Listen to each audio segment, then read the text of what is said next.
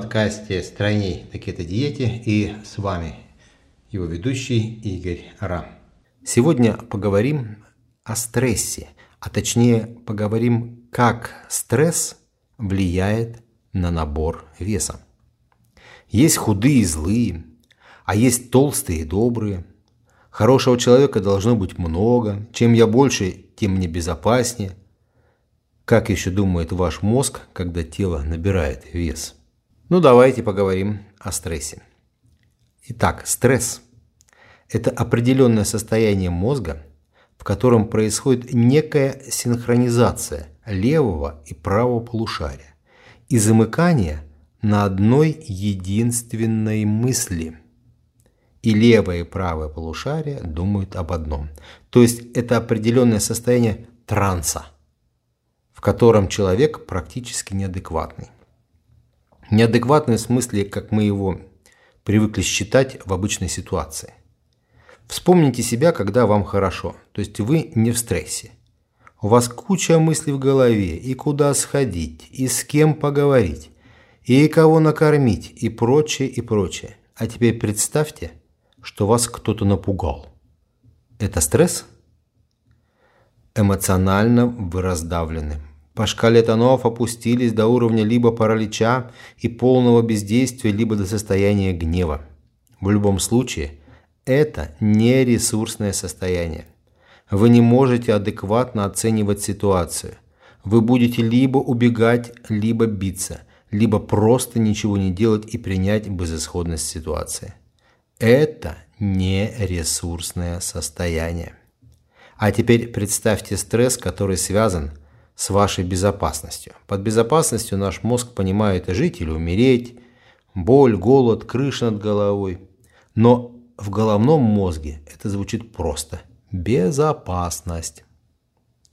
Когда в голове во время стресса звучит только одна мысль – безопасность, правое полушарие вводит человека в соответствующее эмоциональное состояние, а левый – стороной мозг начинает поиск решений из перечня вариантов, связанных с безопасностью. А защитные рефлексы включаются, чтобы вывести вас из этого состояния. Какой включается рефлекс, если вы видите, что что-то летит в глаз? Ну, правильно, э, закрыть глаз. Века само автоматически сомкнется, увернуться, сжаться, спрятаться. А какой рефлекс случится, если вас кто-то ругает. И если не помните такой ситуации, то вспомните себя в детстве. Хочется сжаться, отвернуться, начать дергать штору, крутить себе пальцы, переминаться с ноги на ногу. Помните? Вы начинаете выполнять какие-то повторяющиеся движения, которые позволяют рассинхронизировать ваш мозг и выстоять этот стрессовый натиск. Мы это делаем неосознанно. Это программа зашита в нашем головном мозге.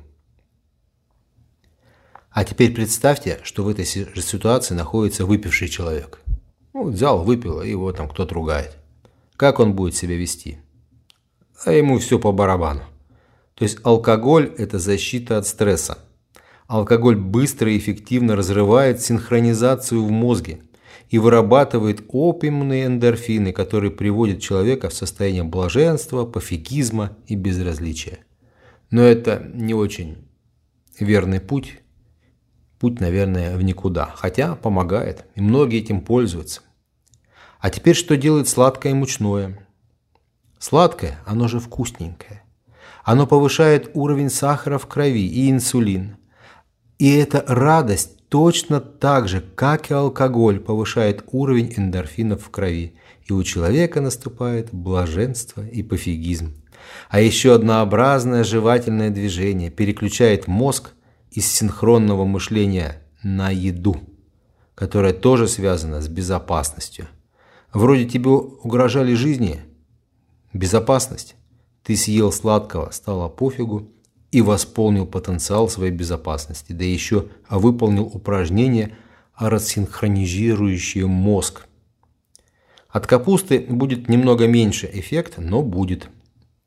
Не за счет вырабатываемых эндорфинов, а за счет жевания. Хотя, если у вас такое прям блаженство от капусты, ну, вы еще и получите эффект с эндорфинами. Однообразного движения челюстями, которые сжигают стресс, вполне достаточно в этой ситуации. Если бы вы постояли и поболтали минут 10-15 руками, просто так, ну, то получили бы примерно точно такой же эффект, как пожевали. Стало бы легче и стресс бы ушел. Но до этого же нужно додуматься. Поэтому один раз попробовали закусить стресс. Мозг выделил эндорфины. Вы сразу «Вау, класс! Помогает!» Пожевали челюстями, вы опять «Класс! Помогает!» А мозг не будь дураком и записал эту программу себе в виде нейронных связей. А теперь, когда у вас эта ситуация повторяется, у вас уже есть готовое решение. Какое? Пожевать. Но кто-то начинает ходить из угла в угол, тоже помогает. Но программа «Пожевать» на первом месте. А теперь представьте себе затянувшийся стресс. Так называемое хроническое стрессовое состояние. Оно, кстати, у большинства населения планеты на сегодняшний день у всех. У человека четкая программа «закусить стресс». Закусил, на несколько минут балдеем. Сахар усвоился в жиры, опять стресс всплывает. Еще закусили, закинули, и так подсели на иглу сахарно-крахмалистого допинга для снятия стресса. А сфера услуг тут как тут. Кафешечки, выпечки, сладенькое, крахмалистое, булочное. Эта привычка тоже не просто так пришла к человеку. Во время стресса над почечниками вырабатывается гормон кортизол. Слышали такой? А этот гормон при, э, э, заставляет печень разрушать белки как в самой печени, так и в мышцах. Ферменты пищевые, вот все, что белковое ему попадается, он гонит в печень, и печень это разрушает. И из белков делает глюкозу. Понимаете, да? То есть в стрессовых ситуациях этот процесс повышается в 6-10 раз. То есть уровень сахара в крови повышается многократно. Поэтому стрессы и сладенькое очень взаимосвязаны. Эта привычка записана генетически в наших ДНК. Повышать сахар в крови на сладенькое. И этот зов заглотить сладенького всегда будет сопровождать человека. Итак, какая опасность ждет человека на пути поощрения стрессовой ситуации? Первое. Хронические стрессы истощают мышечную массу. Второе. Выработка глюкозы в больших количествах способствует отложению жиров. Инсулин знает свое дело.